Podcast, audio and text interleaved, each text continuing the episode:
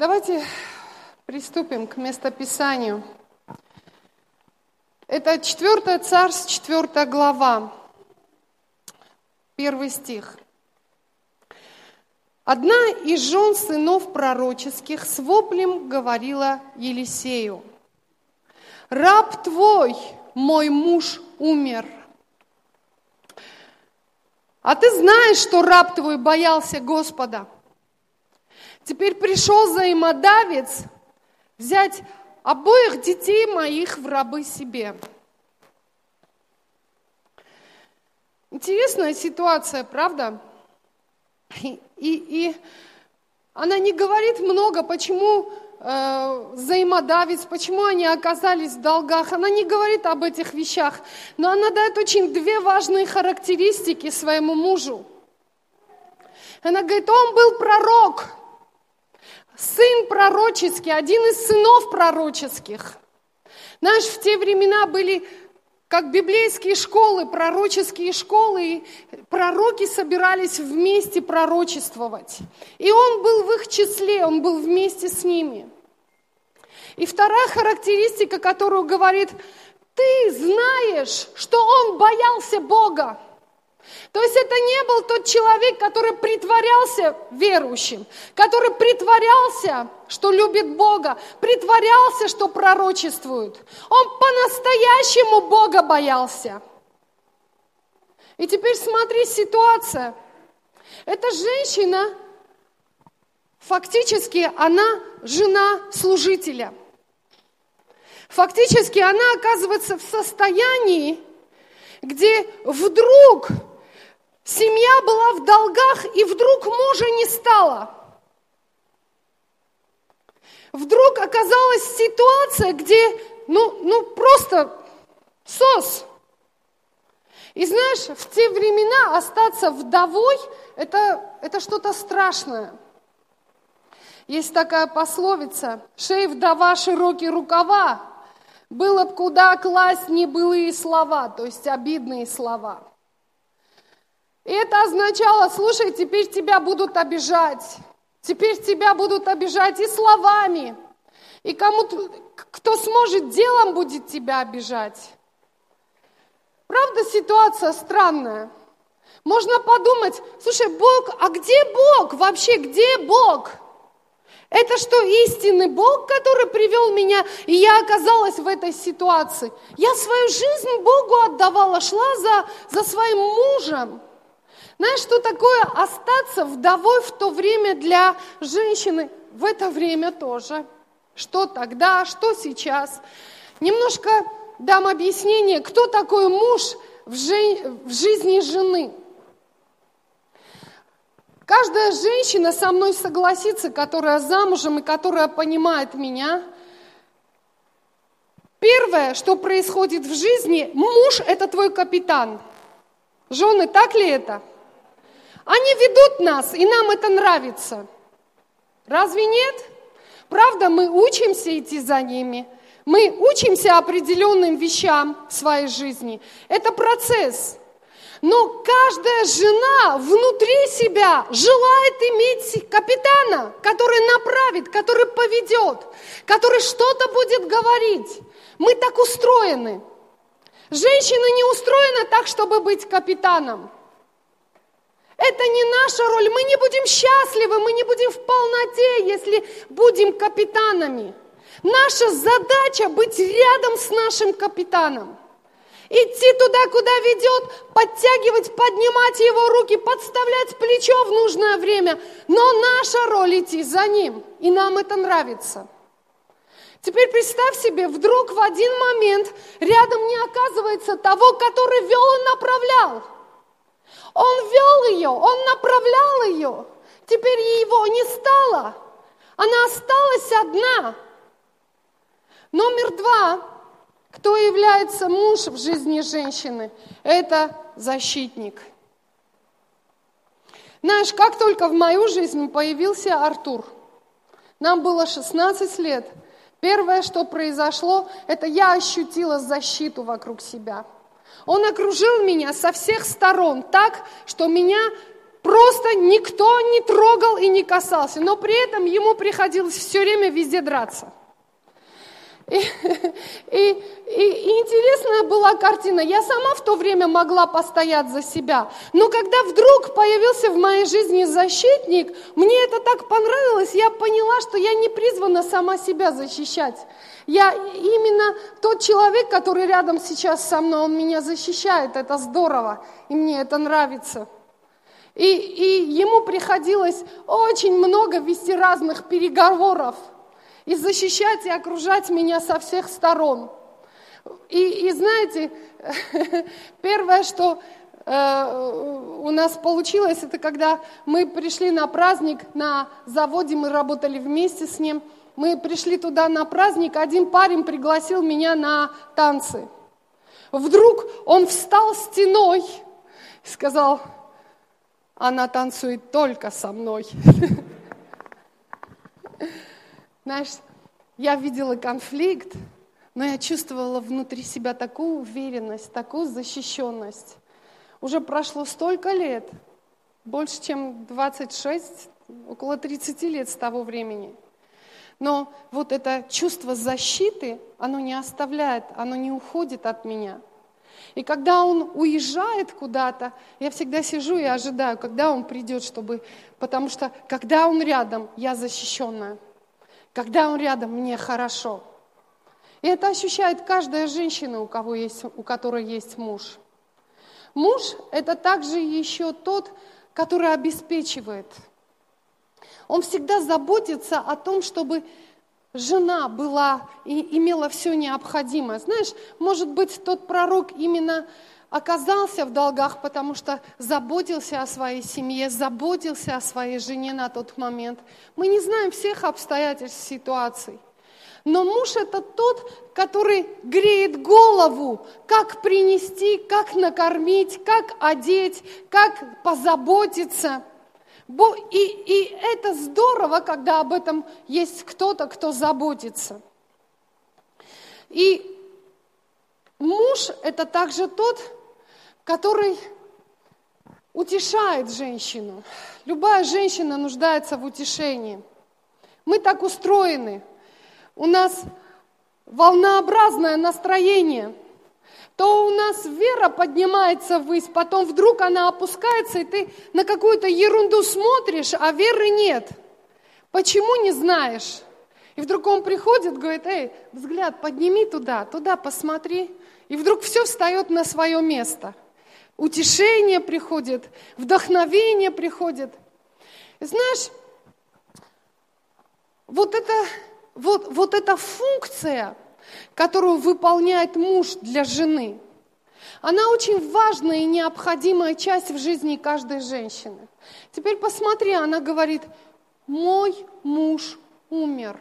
Она остается без всего этого – остается одна, сама собой, наедине со всеми проблемами, которые были в семье. Они не исчезли, они остались. Это не так, что взаимодавец пришел и сказал, а, у тебя муж умер, ну ладно, я отстану от вас. Но он по-другому сказал, теперь это не твои дети, теперь это мои рабы. Расплатиться не можешь, но это твои проблемы. Знай, что я приду их заберу. И закон на моей стороне. И его мало интересовали ее чувства, ее переживания, ее состояние. Интересно, я задумывалась над этим, думала, Бог, почему ты позволил такой ситуации прийти в жизни этой женщине? Вот почему она оказалась в этой ситуации? Вдруг она оказывается одна, она все теряет. Это не грешник, который в миру, понимаешь, это не человек, который не знает Бога, это человек, который идет за Богом. И тогда Бог стал мне напоминать одни истории, разные истории. Знаешь, нам иногда кажется, что именно сильные вещи в нашей жизни, они прославляют Бога. Но в Библии написано, в наших слабостях Бог силен. И когда мы с вами бываем слабыми, Нам не убегать от Бога надо и не прятаться надо. Эта женщина в тот момент могла переживать такую боль и обиду на Бога. Сказать, Бог, как ты мог такое позволить? Обидеться и уйти, обидеться и, и решить, ах так, раз не получается с тобой, я построю по-другому всю свою жизнь, я по-другому выстрою вещи. Но эта женщина вдруг задумывается, слушай, в жизни каждого из нас есть слабая точка.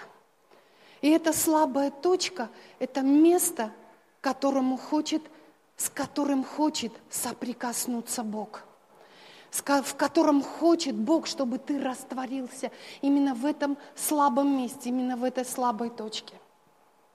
Знаешь, такое ощущение, как будто мы в своей жизни, каждый из нас по-своему имеет это духовное вдовство, какую-то слабую точку, где он настолько бессилен, настолько слаб, настолько немощен, ее ситуация, она осталась одна без мужа. Есть другая ситуация, служитель и вдруг заболел.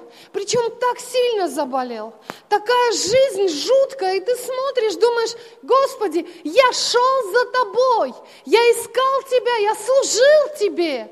И вдруг меня постигает болезнь. Почему ты допускаешь это? Есть другие люди, которые вроде как все имеют вокруг себя – но у них другая слабая точка. Они детей родить не могут. Это слабая точка. И знаешь, иногда, когда ты смотришь на человека, думаешь, да все с ними хорошо, да все, да все здорово, но каждый человек имеет эту слабую точку в своей жизни, это слабое место.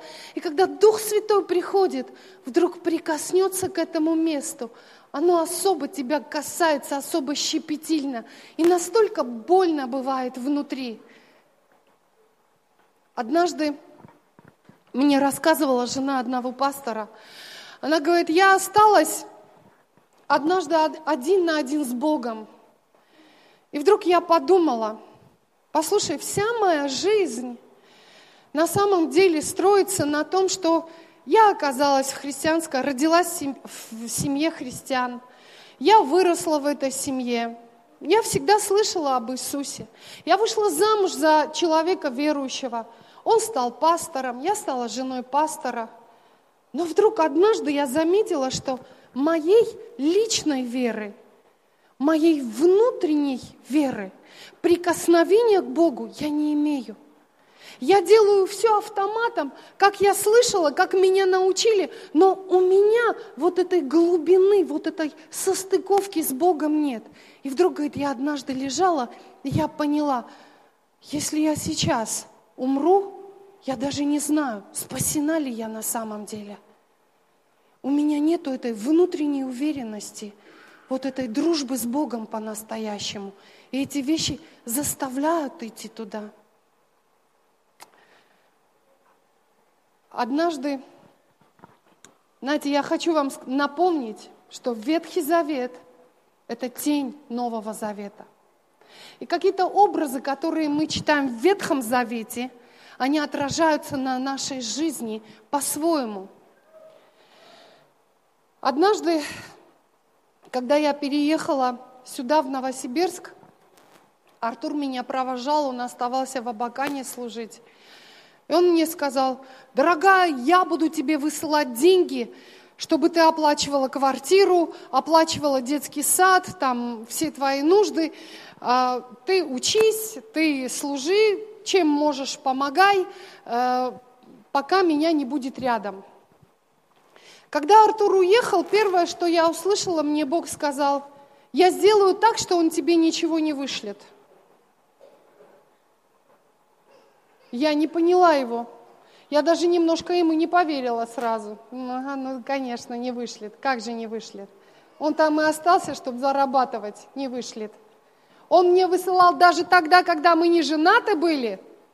Я училась в Нижнем Новгороде, а он приехал и, из армии домой и зарабатывал, и каждый месяц мне деньги высылал. Тогда я еще даже невеста его не считалась. Мы просто дружили пока еще, а он уже заботился обо мне. А теперь, когда я его жена, у нас есть ребенок, ага, не вышлет. Еще как вышлет. И знаешь, поначалу я даже не совсем поняла, что мне делать. Потому что он на самом деле мне не высылал денег.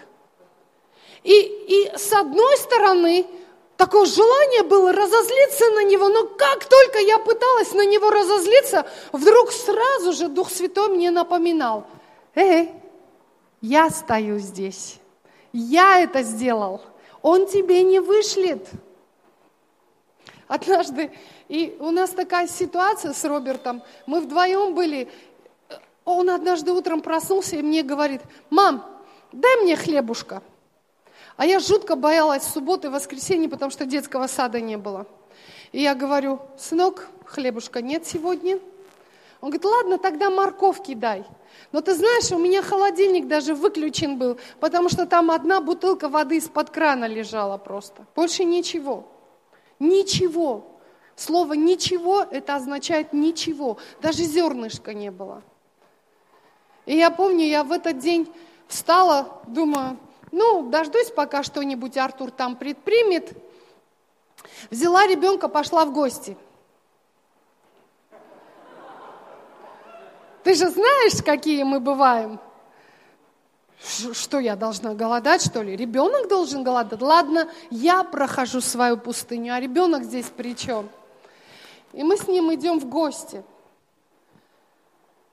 В гостях Роберта забрали совершенно в другое место. Я просидела там, знаешь, я оказалась ненужной в этих гостях. Я просидела перед телевизором и поняла, я не туда, не, не туда я пришла. Потому что кушать мне не предложили. Но я этого ждала. Что-то ребенку перепало. И я помню, в этот день я встала, взяла ребенка, вышла оттуда – Иду и сама реву по дороге. Говорю, Бог, прости меня. Я на самом деле на человека надеялась. Вместо того, чтобы сейчас к тебе обратиться, у тебя искать, я побежала к людям искать. И вдруг я такой вопль имела внутри себя. Вот этот вопль вдовы, с которым она пришла к нему, она с воплем говорила Елисею. Знаешь, когда вот эта слабая точка, она вдруг у тебя накипает, и ты переживаешь абсолютное бессилие и полную беспомощность. В это время из тебя настоящий вопль выходит. Самый настоящий вопль. Вопли не тогда выходят, когда ты стоишь и думаешь, сейчас как зару, так зару. Весь духовный мир встрепенется. Это не вопль. Это нагрузка на связки, после которых уйдешь хриплый. Вопль – это когда внутри настолько сильно, беспомощно, настолько слабо. Господи, что мне делать с этими детьми? Куда мне идти с ними, Господи? Я не хочу, чтобы они умирали. Я не хочу, чтобы они погрязли в этих грехах и тонули в них. Но что я могу сейчас сделать с этим? Как мне вообще в этой ситуации быть?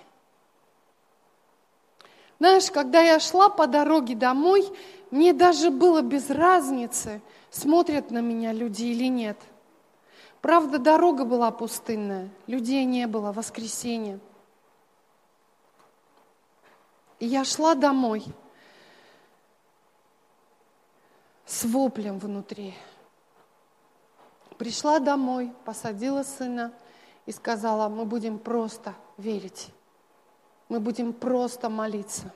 Я не знаю, что мне делать, но есть выход какой-то у Бога.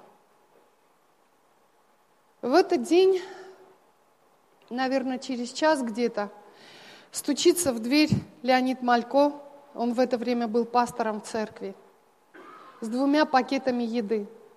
И говорит, ты где шляешься с утра? я тебе еду принес, а ты, а, а ты не дома. По-моему, это суббота была, это не воскресенье, а на следующий день уже в церкви свидетельствовала об этом. И знаешь, в этот момент вдруг я такое переживала внутри себя, думаю, интересно, я ожидала получить от одного человека, и все рухнуло. Я пошла домой к богатым людям, ребят. Но когда я перестала ждать от людей, вдруг Бог свою работу сам совершил, как считал. я там осталась одна.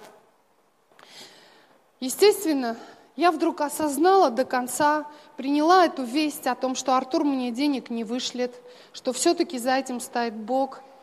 В этот день я села на колени и сказала, знаешь, Бог, если ты говоришь, что он не вышлет денег, и за этим стоишь ты, наверное, что-то ты имеешь в виду. Почему ты так делаешь?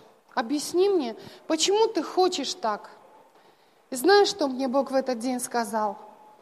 Я хочу, чтобы ты научила, научилась свое слабое место растворять во мне. Мне надо, чтобы произошла духовная сварка в этом слабом месте. Ты научилась ждать всегда от Артура. Ты научилась ждать, чтобы он приносил. Но сегодня я хочу тебе сказать, я изменю это. Я научу тебя зависеть от меня. Я научу тебя эти вещи приносить мне, подчинять мне. И у меня начинается дома серия воплей. Интересно, у меня трое детей, и все по-разному относятся к тому, когда я воплю. В моей жизни я переживаю периодически это место слабости, это место вдовства. Знаешь, когда нету никого, никто и ничего тебя не ограждает и не защищает. Ты один, ты беспомощен, ты бессилен, и ты стоишь лицом к лицу перед Богом. И ты знаешь, только Он, только Он сейчас может в твоей жизни производить что-то.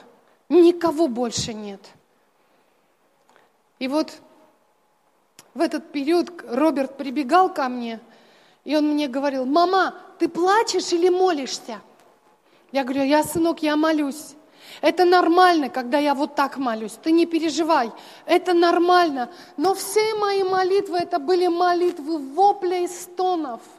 Я не знала почему, но как только я вставала на колени, из моего сердца, из моей внутренности высвобождался вопль к Богу. Он брал Библию детскую, садился рядом со мной и начинал ее листать. С картинками она была. И он листал от начала до конца, с конца в начало, и листал ее туда-сюда до тех пор, пока я молюсь. Пока я молюсь, он от меня не отходил, но с Библией в руке всегда сидел. Как только я переставала молиться, он говорил, все закончила? Говорю, да. Он радостно закрывал эту Библию и убегал играть. Когда Рика рядом со мной была в дни моего вопля, ты понимаешь, да, мы переживаем процессы, в жизни разные вопли бывают, разные слабые точки. И пока мы живем на этой земле, Бог будет укреплять, сваривать эти слабости в нашей жизни.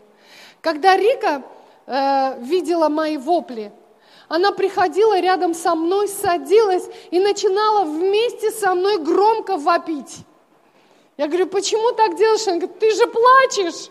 И она тоже вместе со мной плакала. Когда Эстер мои вопли видела, она прибегает, быстренько берет салфеточку, прибегает ко мне и так делает. Все, все, все, все, все, все, все. Прекратили, прекратили. И мне быстренько слезы все вытирает. И по сей день она, знаете, как стражник некий, стоит рядом. Мам, ты плачешь? Сейчас за салфеточкой сбегаю. Эстер, не надо салфеточку. И как уж я ей не объясняла, что, послушай, перед Богом плакать это нормально, перед Богом свои слабости высвобождать это нормально. Когда Бог дает этот вопль, это произведет что-то очень сильное в жизни. Все равно ребенок не может это видеть. Она постоянно вытирает и хочет, чтобы этот процесс прямо сейчас завершился. Все хорошо, все прекрасно в жизни. И знаешь, когда я вопила перед Богом, однажды мне Бог стал показывать картину, что мне надо делать в этой ситуации. Знаешь, одно дело, да, когда Бог говорит, тебе не вышлю денег, не, не вышлют денег, я стою за этим. И другое дело, когда ты стоишь в беспомощности, тебя уже 6 месяцев не оплачена квартира, тебе ребенка в детский садик уже не хотят брать потому что ты, ты не можешь оплатить это. И ты не знаешь, что тебе делать. Дома вообще шаром покати. И, и в этот момент Бог начинает мне рисовать картину. Он говорит, я хочу, чтобы ты занялась бизнесом. Что? Я?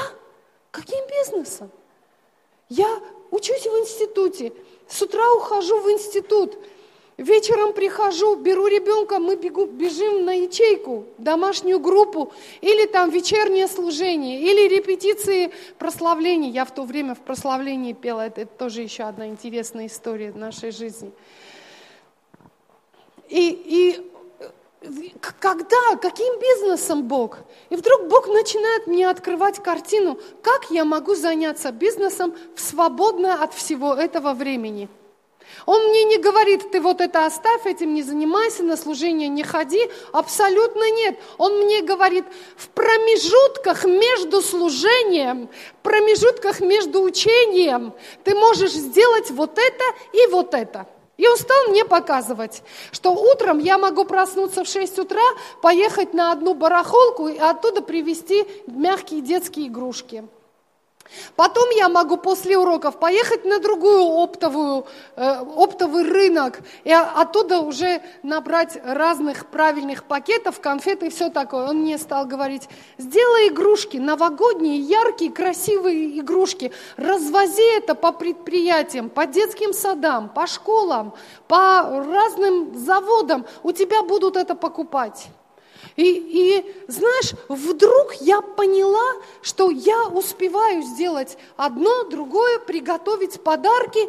И вдруг я понимаю, мне нужен человек, мне нужен работник, который будет развозить по предприятиям. Я не успеваю это сделать физически. Интересно, представляешь, Вдруг, я сидела голодная, я сидела немощная, абсолютно беспомощная, а теперь вдруг я кого-то нанимаю к себе на работу. Я беру человека и готова теперь оплачивать ему зарплату. И, и эти, за это время, пока Артур не приехал, это было в преддверии где-то в ноябре, месяце ноябрь, декабрь, у меня были очень хорошие, высокие доходы. И в это время я вдруг стала преуспевать. Я покрыла одни счета, другие счета, купила чемодан подарков для Артура, который он потом не стал носить, не покупая одежду мужу без мужа.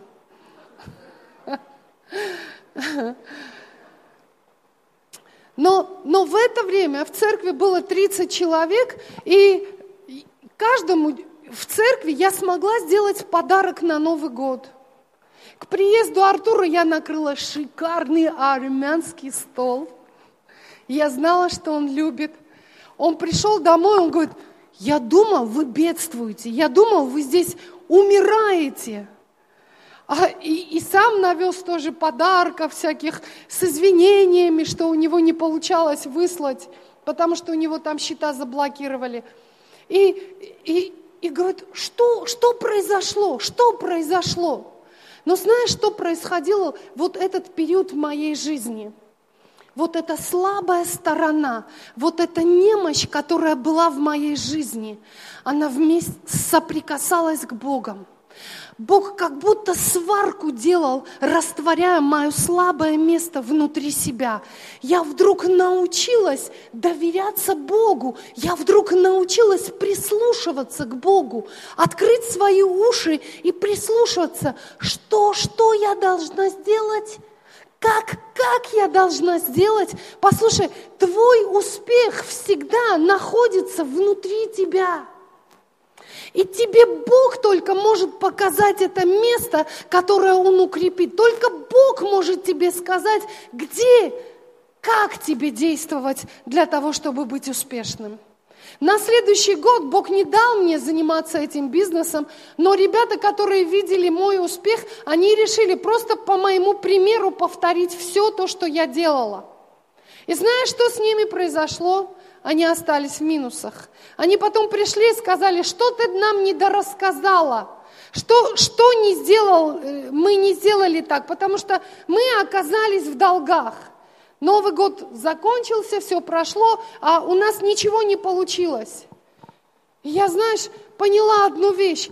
У них не было состыковки. Надо было время, чтобы состыковаться с Богом, а у них этого времени стыковки не было.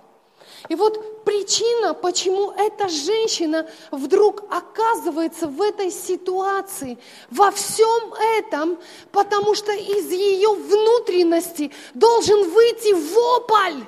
Вопль, который при, придет и прикоснется к Господу. Вопль, который по-настоящему высвободится и скажет, я в тебе нуждаюсь. Нет никого и ничего, кто бы мне мог помочь. Я в тебе нуждаюсь. Но знаешь, одна интересная вещь. Она приходит к пророку, она приходит к человеку. Обычно, когда мы оказываемся в трудных ситуациях нашей жизни, мы что пытаемся сделать? Бежать, позвонить, рассказать кому-то, что тебе плохо – или с кем-то поделиться, что, чтобы все знали, что тебе нужна сейчас поддержка. Мы пытаемся изнаружи найти себе поддержку, изнаружи найти себе помощь. Но знаешь, как работает обычно Бог? Он работает изнутри наружу. Он работает так, что благословляет тебя, наполняет тебя изнутри, Он начнет через тебя благословлять остальных. Божий механизм не действует по-другому. Божий механизм действует именно так. И люди, которые настроены на то, чтобы получать помощь из, извне, помогите мне. Как эта семья, которая вовсе не считала себя нищей, вовсе не считала себя немощной – и в своей вере они могли собрать больше денег, чем многие богатые люди в этой церкви. Но почему? Потому что они верили, что они могут быть благословением изнутри наружу. Знаете, есть вещи, которые в нашей жизни сегодня, они выглядят не совсем так, как нам хотелось бы. Но это не означает, что так будет всегда. Это означает, что именно эти вещи Бог ожидает от тебя. Именно вот эти твои слабости Бог ожидает, чтобы ты взял, принес и встал перед Ним. И слабость, которая абсолютно беспомощно произвела внутри тебя вопль к Нему. Господи, или помоги, или просто забери, у меня нету выхода, у меня нету выбора. Или просто забери. И сказал ей Елисей, что мне сделать тебе? Скажи мне, что есть у тебя в доме?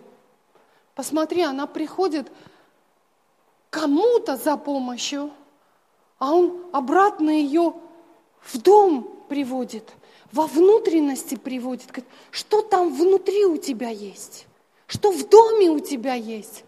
Да ничего уже, что у меня вообще осталось? Что у меня может быть? И вдруг вспоминает, елей сосудом, сосуд с елеем. Нету рабы твоей ничего в доме, кроме сосуда с елеем. Есть только сосуд. Слышишь? Елей – это присутствие, прикосновение – Духа Святого в твоем сосуде. И Библия говорит, что мы с тобой сосуды Божьи, и мы наполнены Его елеем. Мы наполнены Духом Святым. Внутри нас живет Дух Святой. Конечно, может, ей бы хотелось, чтобы все другие пришли и наполняли ее сосуд. Но знаешь, что интересно?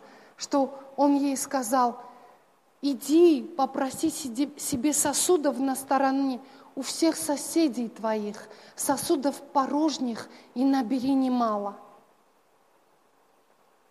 Не сосудов полных, не тех сосудов, которые будут наполнять тебя, помогать тебе, Потому что каждый из нас внутри себя немощный. Мы не можем друг на друга уповать, забывая о Господе. Если мы забываем о Господе и уповаем друг на друга, Библия говорит, проклят всяк, кто ожидает от человеков. Мы будем постыжены. Но когда мы начинаем ожидать только одного, и знаешь, наверное, надо было иметь по-настоящему вопль, чтобы потом идти и говорить, слушай, тот кувшин у тебя стоит, могла бы ты мне этот кувшин дать на время?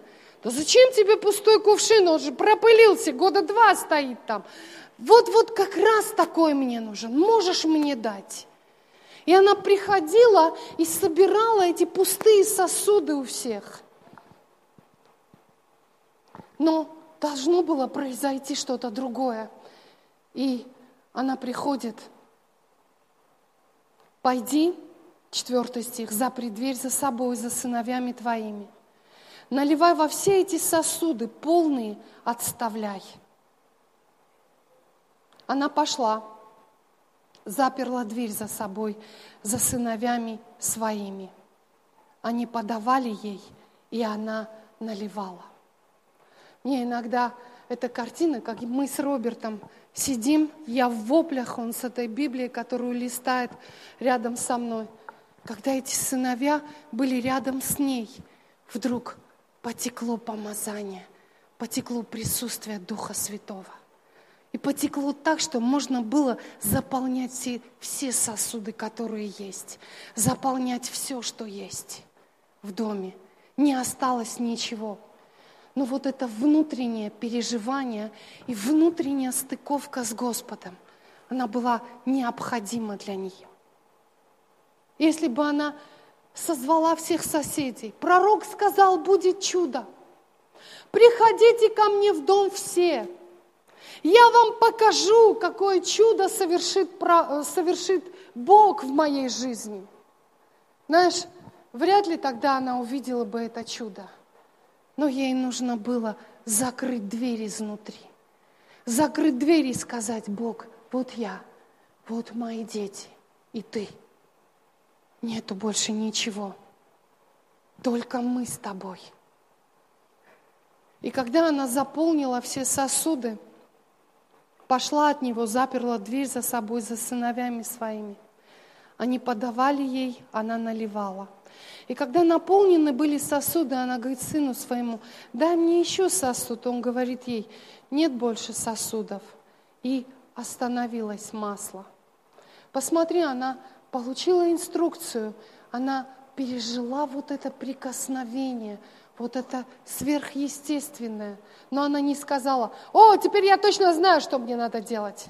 Но она приходит к Богу, приходит к пророку и говорит, человеку Божию все, что с ней произошло. Он говорит, иди, продай масло, заплати долги твои. Что останется, тем будешь жить сыновьями твоими. Вдруг слабое место стало сильным. Вдруг то место, которое вообще настолько беспомощным было, что сыновья должны были быть в рабстве у кого-то.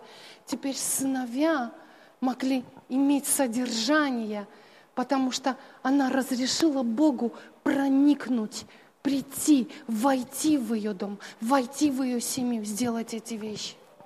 Знаешь, неважно, в какой семье ты родился – Неважно, ходишь ты в церковь по воскресеньям или нет. Неважно, Какие у тебя отношения в церкви? Может, ты приходишь в церковь, и, и ты умеешь аллилуйя кричать, ты умеешь петь, свистеть, громко смеяться, хлопать в ладоши, но когда ты приходишь домой, все это растворяется. Дома ты обычный человек, ничего не происходит в твоей жизни. Но Библия говорит, что настоящий ты тогда, когда ты закрытыми, за закрытыми дверями, один на один. Тебя никто не видит. Ты ни с кем не встречаешься. Ты никому ничего не говоришь. И в этот момент, когда ты стоишь там за мойкой и моешь эту кастрюлю, о чем ты думаешь в это время? Что из твоего сердца изливается в это время? Какие переживания внутри себя ты имеешь? настоящий ты тогда, когда ты остаешься один на один с собой. И вот в этом месте призовешь ли ты присутствие Бога? Призовешь ли ты Его прикосновение к себе? Я знаю, здесь есть люди, у каждого из вас есть свое слабое в жизни. Есть кнопочка, это слабая кнопочка. Может быть, ты не можешь получить исцеление. Может, кто-то не может денег заработать, а у кого-то в семье великие проблемы, и у тебя боль от пережитых прошлых вещей в твоей жизни. А у кого-то все хорошо, но внутри тебя есть страх. Вдруг это хорошо однажды может остановиться. Как я видела один фильм, он начинался так прекрасная семья, чудесные взаимоотношения. И жена поворачивается и говорит мужу, я так боюсь, что мы можем все это потерять. Он говорит, почему? Потому что так в жизни не бывает, чтобы всегда все хорошо было. И как только она произносит это, в их жизни начинаются беды, в их жизни начинается горе. Я хочу, чтобы мы сейчас с вами закрыли свои глаза – Просто останься сейчас один на один. Посмотри на это слабое место. Может, тебя пугает эта болезнь? И у тебя есть страх того, что ты будешь прикован к, постели. А может, у тебя страх одиночества. Ты думаешь, вроде все хорошо, но, Господи, я так боюсь остаться один или одна в своей старости – Потому что все признаки, все внешние вещи говорят мне именно об этом. Посмотри сейчас на свое слабое место внутри себя. Произнеси его внутри себя. Говоря об этом слабом месте сейчас. Если это страхи, не молчи о них, он тот, кому можно сказать. Он тот, кому можно произнести эти страхи.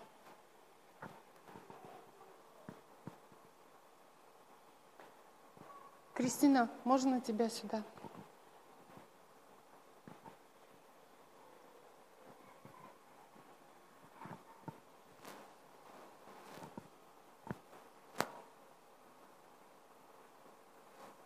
Давайте все встанем сейчас.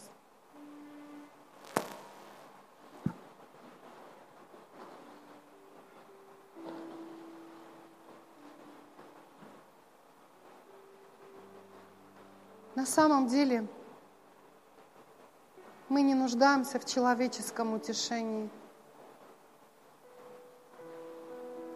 На самом деле мы все нуждаемся в утешении от Господа.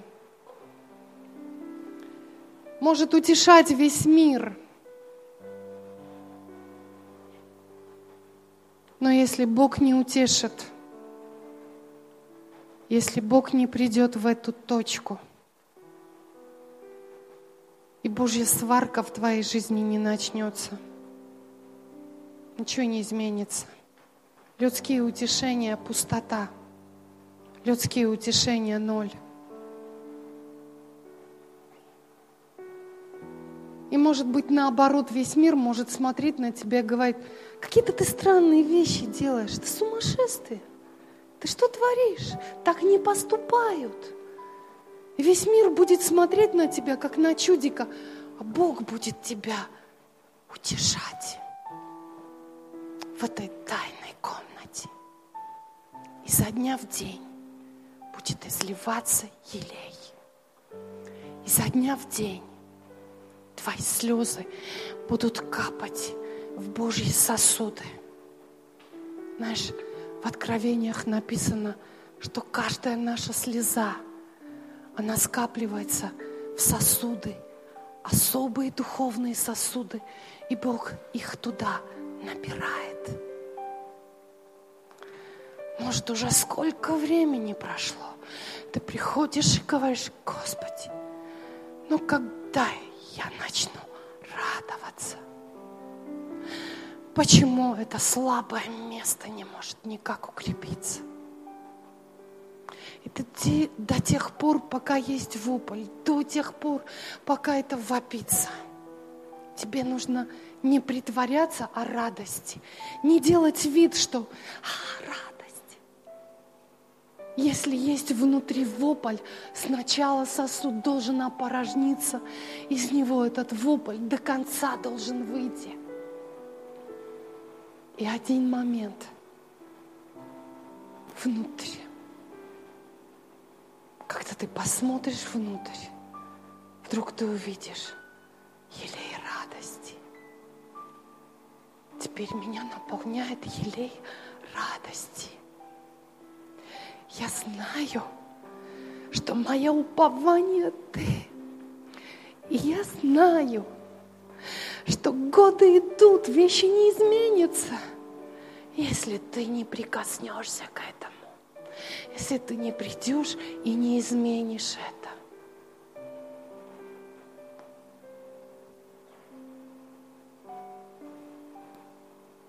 Бог прикасается к нашим воплям. Знаешь, иногда нам кажется, Ничего не меняется. Ну сколько можно? Столько лет прошло. Сколько слез было вылито, сколько было воплей высвобождено. Но почему ничего не меняется? Но на самом деле именно в, этих, в это время внутри тебя растут плоды. Плоды радости – про плоды любви, плоды терпения, плоды милосердия, долготерпения, заботы, милосердия. Вдруг ты смотришь на жизнь не так, как ты смотрел раньше. Теперь все изменилось. И в твоей жизни есть одна точка – есть одно место, которое особым образом для тебя драгоценно, особым образом для тебя важна. И ты ждешь это время, когда ты забежишь, закроешь за собой дверь, чтобы снова этот елей потек, чтобы это снова в твоей жизни началось. Подними свои руки.